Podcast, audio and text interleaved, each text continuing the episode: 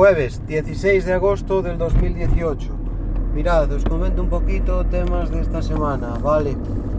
En un principio, bueno, pues voy a empezar a contaros eh, un proyecto que tenía en mente. Tenía pensado cambiar los cables que tengo, eh, que salen a partir de mi router, ¿vale? O sea, me llega la, la conexión que tengo eh, Movistar en mi casa me llega a un PTR, de ese PTR obviamente sale un, un, cable del cual cuelgan pues tanto el teléfono como el router.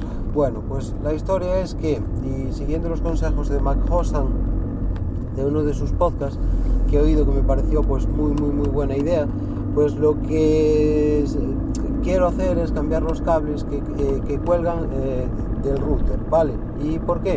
Bueno, pues porque tendemos, todos tendemos a usar los cables que nos vienen con los dispositivos por defecto, lo cual no significa que sean los, eh, el tipo de cable adecuado pues para, para nuestra instalación. Me explico.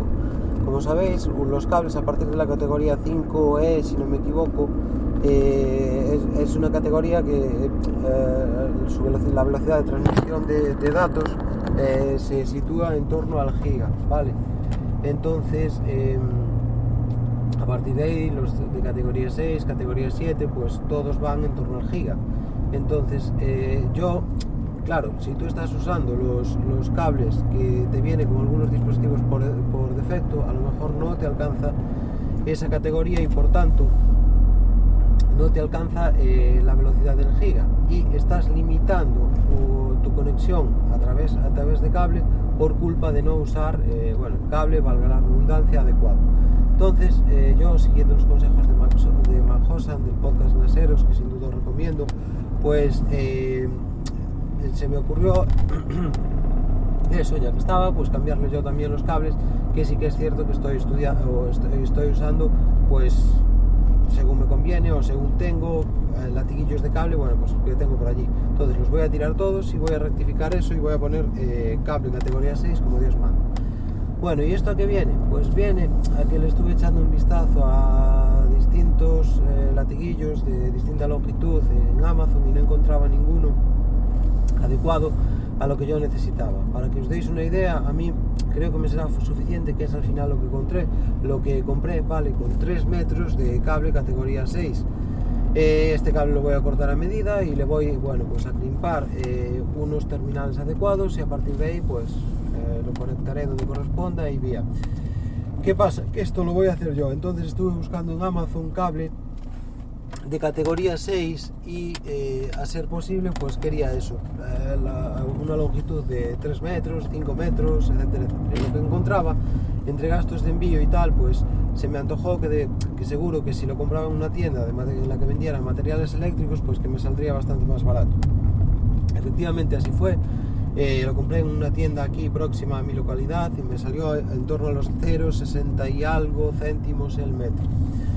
Problema, como sabéis, mirad, vas a una tienda, esta, esta tienda fue la segunda que toqué, vale, obviamente en centros eh, que tengan material eléctrico, yo que sé, imaginaros, eh, Leroy Merlin, eh, grandes comercializadoras de material eléctrico, pues es evidente que lo van a tener pero la primera tienda a la, que acudí pues no, no, tenía este tipo de material.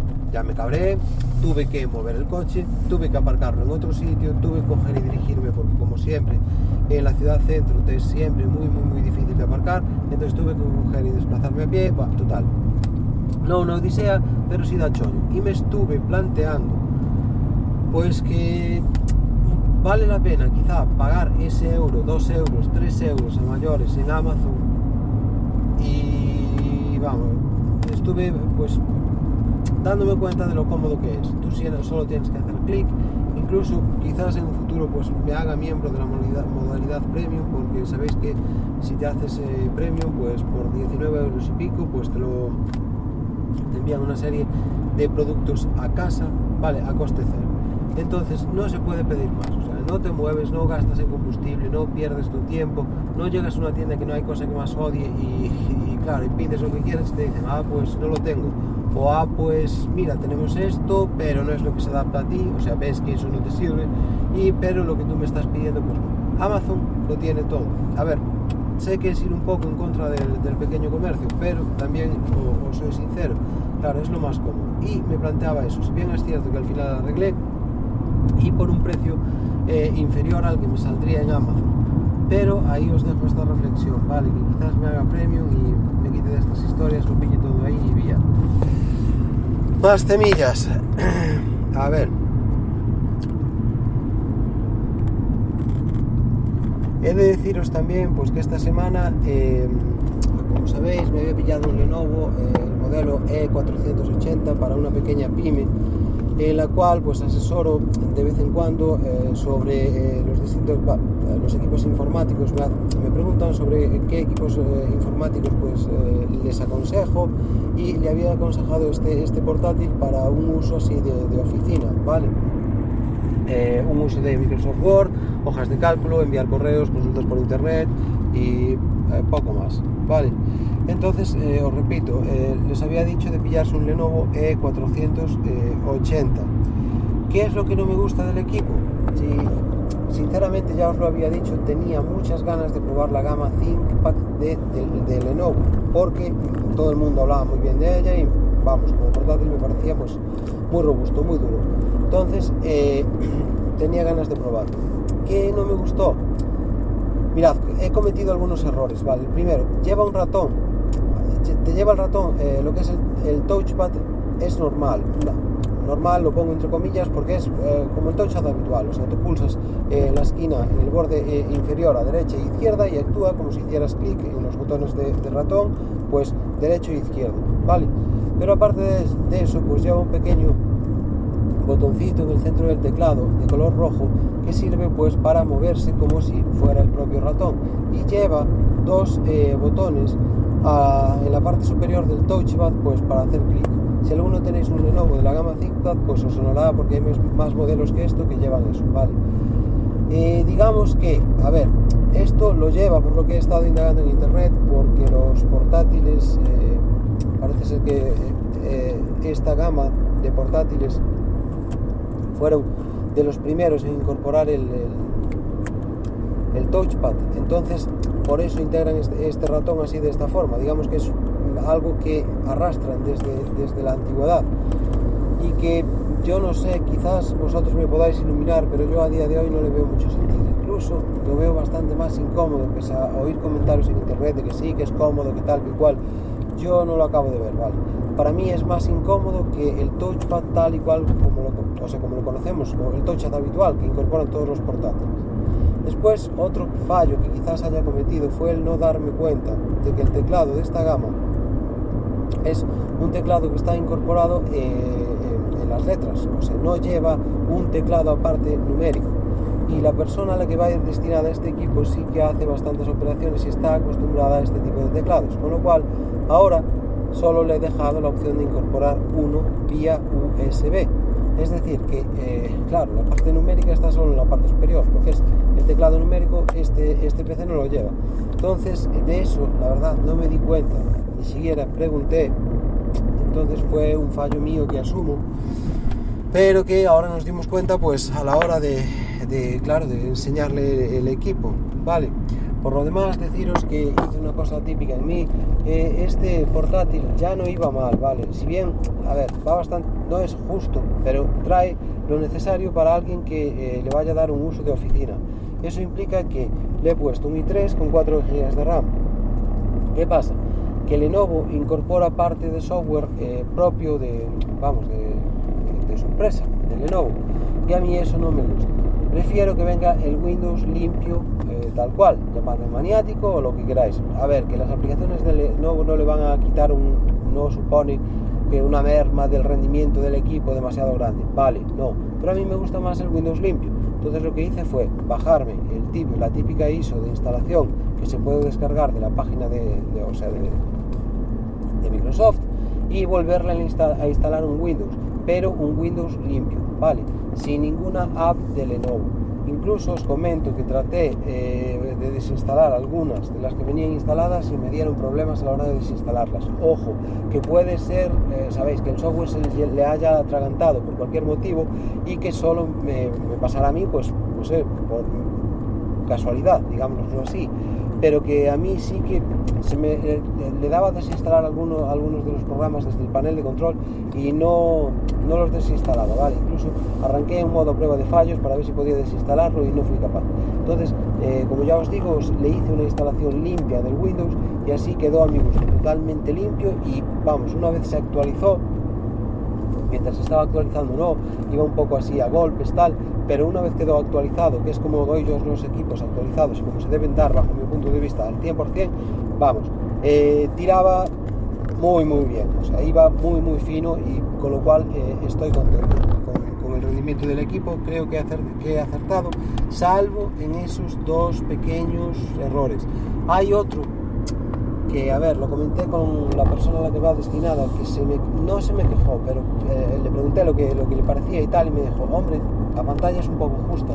La pantalla es de 15 pulgadas y pico, a mí no me parece que sea un poco justo, ¿vale? De hecho, veo la pantalla normal. A ver, se trabaja de forma cómoda, bien, vale.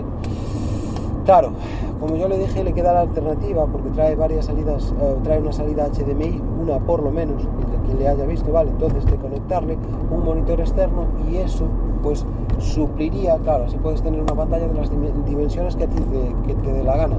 Pero eso no lo achaco como fallo, una, porque estaba previsto, lo consulté, eh, se lo comenté al jefe de esta chica, se lo comenté a la chica, ¿vale? la pantalla iba a ser un poquito más pequeña de lo que ella estaba habituada, pero que le iba a permitir trabajar perfectamente y nada, pues en su, en su momento estuvimos de acuerdo y por eso no tomo esto como eh, fallo. Mirad, por lo demás, eh, también quería comentaros que hoy eh, me he pillado un cargador. A ver, todo esto vino a, raíz de que he hecho otra venta. No me, estoy no me quejo de las ventas que estoy haciendo, porque últimamente vendo bastante a través sobre todo de Wallapop y eBay. Son los dos canales a través de los cuales eh, más vendo, pese a que me di de alta, di de alta todo cuanto producto tengo a la venta en eBay y a su vez en Wallapop, pues también en Vivo, que es la antigua Mil Anuncios, y en... Oh, perdón, que es la antigua segunda mano, y en Mil Anuncios. Vale, pero como ya os digo que de las plataformas de eh, Wallapop y eh, eBay son las que más eh, utilizo a la hora de, bueno, pues os diría tanto de comprar como de, vender. Comprar, la verdad, no compro mucho porque no soy muy partidario de la segunda mano, pero bueno, eso, eso es otro tema. Entonces, nada, como eh, a raíz de que, ah, eh, si, si sabéis, yo en su día había comprado un transmisor FM para transmitir lo que es el podcast a la radio para así poderle dar yo el volumen que, me, vamos, que me diera la gana en su momento y para controlar pues, el sonido del podcast, ¿vale? Pues desde, digamos, desde, desde el panel de radio. ¿Qué pasa? Que este aparato nunca me fue demasiado bien. Entonces, no por fallo del aparato, sino porque aquí eh, se le mezclaban demasiadas emisoras, en fin, eh, no, no me funcionaba fino. Entonces decidí venderlo. Claro, al venderlo me quedé, lo bueno de este aparato es que traía un cargador de mechero para conectarlo al mechero del coche con eh, dos clavijas USB que yo en ocasiones utilizaba pues para cargar, imaginaros el Kindle, para cargar el, el móvil si me hiciera falta, que hay veces que lo hace, ¿vale? Ahora con el OnePlus 6 pues es más raro, pero aún así pues hay veces que a lo mejor pues me hace falta. Y la historia es que claro, que al vender el aparato pues lógicamente tuve que eh, poner el cargador en su sitio y pues me quedé sin él. Entonces deciros que me he pillado un hoy, uno hoy y también aprovechando pues me he pillado una, una, un protector de cristal templado para el OnePlus 6 como os había dicho, el OnePlus 6 eh, ya trae un protector de pantalla que de hecho le queda bastante bien, es muy muy discreto, es un plastiquito, pero la pega es esa, que es de plástico. Entonces, ¿dónde está el problema? Que claro, temo que algún día, imaginaros que se me caiga, que lo golpee sin querer un poquito contra una esquina, contra una llave, lo que sea, y se me raye la pantalla. Entonces, si esto ocurriera, claro, después, a la hora de venderlo, pues eh, valdría menos dinero con lo cual, pues debido a esto, pues también me he pillado un protector para eh, el, OnePlus 6. Y eh, ahora estoy a la espera, he hecho la compra hoy y estoy a la espera de que me lleguen hoy, ahora mismo pues estas dos cosas por Amazon.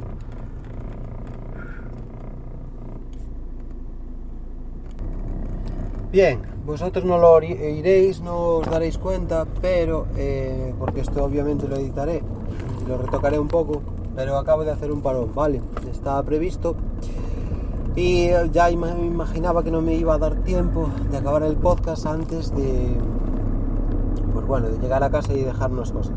Mirad, os sigo comentando. También, eh, como en este podcast sabéis que hablo de, hablo de temas variados, pues os comento que lo que tenía pensado. Resulta que tenía pensado en pegarle un pequeño lavado al coche, pero no por afuera, o sea, no, no un lavado, el típico lavado de chapa, eso no. Tenía pensado lavarlo por adentro. Entonces le había echado un ojo a raíz de un, un chico que tiene un canal de YouTube y el chaval es muy, muy bueno, ¿vale? Eh, sabe del, mundo de coches y motor, pues un huevo. Entonces, eh, lo que he visto es eh, uno de los vídeos que me llamó la atención es cómo limpiaba la tapicería y sinceramente pues la dejaba impecable. Entonces quise probar. Problema, para limpiar la tapicería como él comenta en su vídeo necesito una máquina que sea pues tanto em, que una aspiradora de líquido o sea, que, inyecte tanto líquido como que lo, que lo aspire. ¿Vale? Funciona algo así como inyectando eh, líquido y a la par aspirando. Entonces, nada, ahí le echas la mezcla correspondiente, eh, eh, lava, o sea, frotas lo que son los asientos con jabón y usando esa máquina, pues los limpias. Pega de esto, que claro, esa máquina he estado mirando el precio, la que usa él y ronda los 200 euros, ¿vale? Es mucho y aparte que sería una máquina pues que no le puedo dar más uso porque se quedaría allí parada en mi, garaje hasta que a mí se me ocurra volver a lavar los asientos cosa que pasará pues una vez cada año entonces viendo las opciones que tenía pues estuve mirando cuánto me costaría eh, limpiar el coche por adentro así como yo quería teoría no tenía pensado hacerle solo eso, sino pues igualmente pulirlo, ¿vale? Pulir la pintura por fuera y quitarle pues esas manchas que son como gotas de agua que se le quedan ahí y que no, eh, luego eh, yo por ejemplo en mi coche lo lavo, pero esa suciedad sigue quedando. ¿Qué pasa? Que comentándolo con un amigo aún no he pedido precios, pero eh, en un lavado que me gusta rondaba, salía en torno a los 200, 300 euros y eso sí parece ser que el coche te lo dejan como nuevo pero claro, ya ves el precio. Entonces, por ese precio, yo, eh, claro, si vamos a esos 200, 300 euros, entonces prefiero gastármelos en la aspiradora porque por lo menos me quedo con la máquina.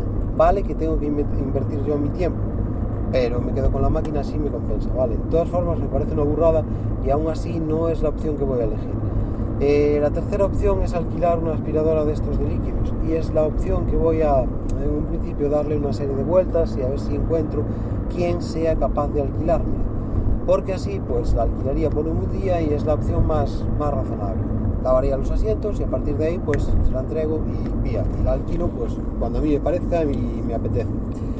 Eh, a todo esto, claro, ¿por qué os lo, comento? Pues una, pues para hablaros de lo que es mi podcast, de las cosas que me van sucediendo eh, día a día. Y dos, por si a alguien se le ocurre, tiene una idea mejor o me puede aportar algo, pues ya sabéis, aquí estoy, que nunca aportáis nada.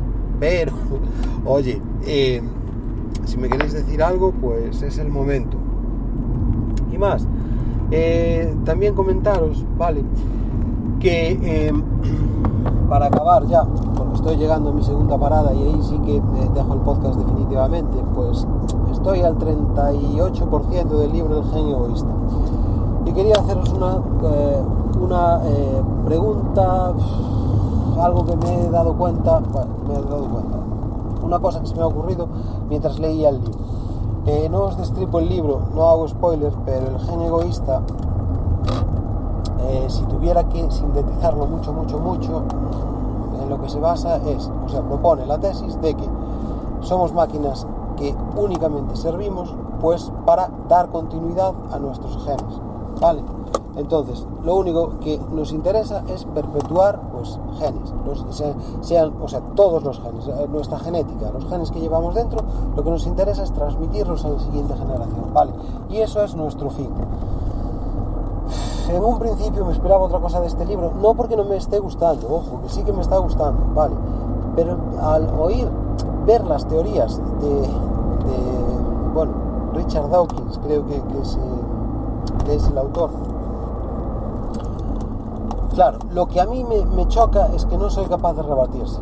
O sea, todo encaja y efectivamente bajo su planteamiento yo no tengo forma de rebatirse. Pero lo que quería preguntaros es queda todo como muy frío. O sea, tenemos que ser algo más, ¿vale?